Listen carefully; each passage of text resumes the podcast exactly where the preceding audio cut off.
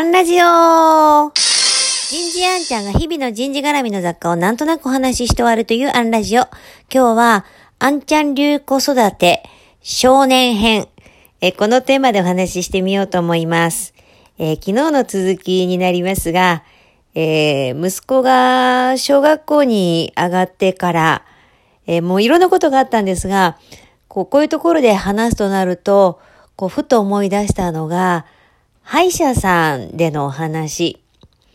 えー、かかりつけの歯医者さんに相談したことがあったんですね。えー、と、低学年だった息子は歯磨きをちゃんとしない子で、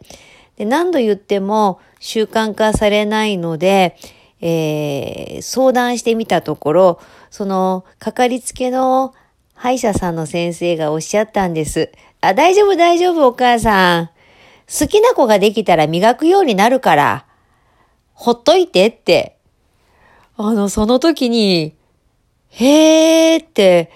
こう思ったのと、本当にあるタイミングから嘘みたいにちゃんと歯磨きをするようになった息子がいて、先生すごいなぁと思いながらも、あ、私一人で頑張らなくてもいいのかなってこう、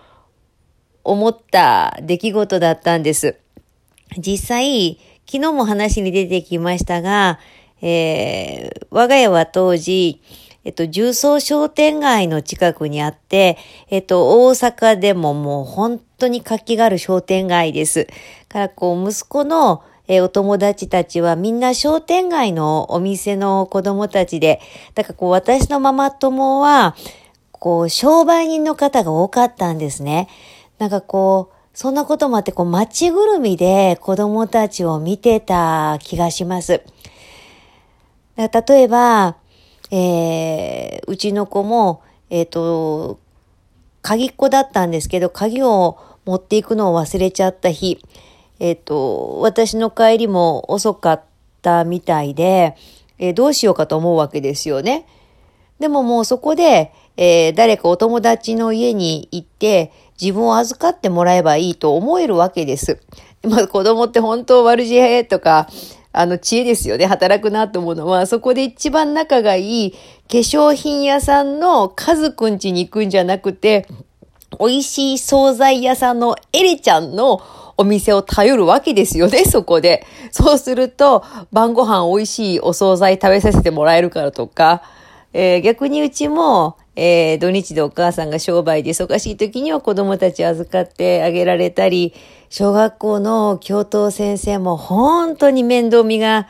いい方々でした。今振り返ると、少年の頃の息子は街ぐるみで育んでもらっていたような気がします。今日はここまで。次回もお楽しみに。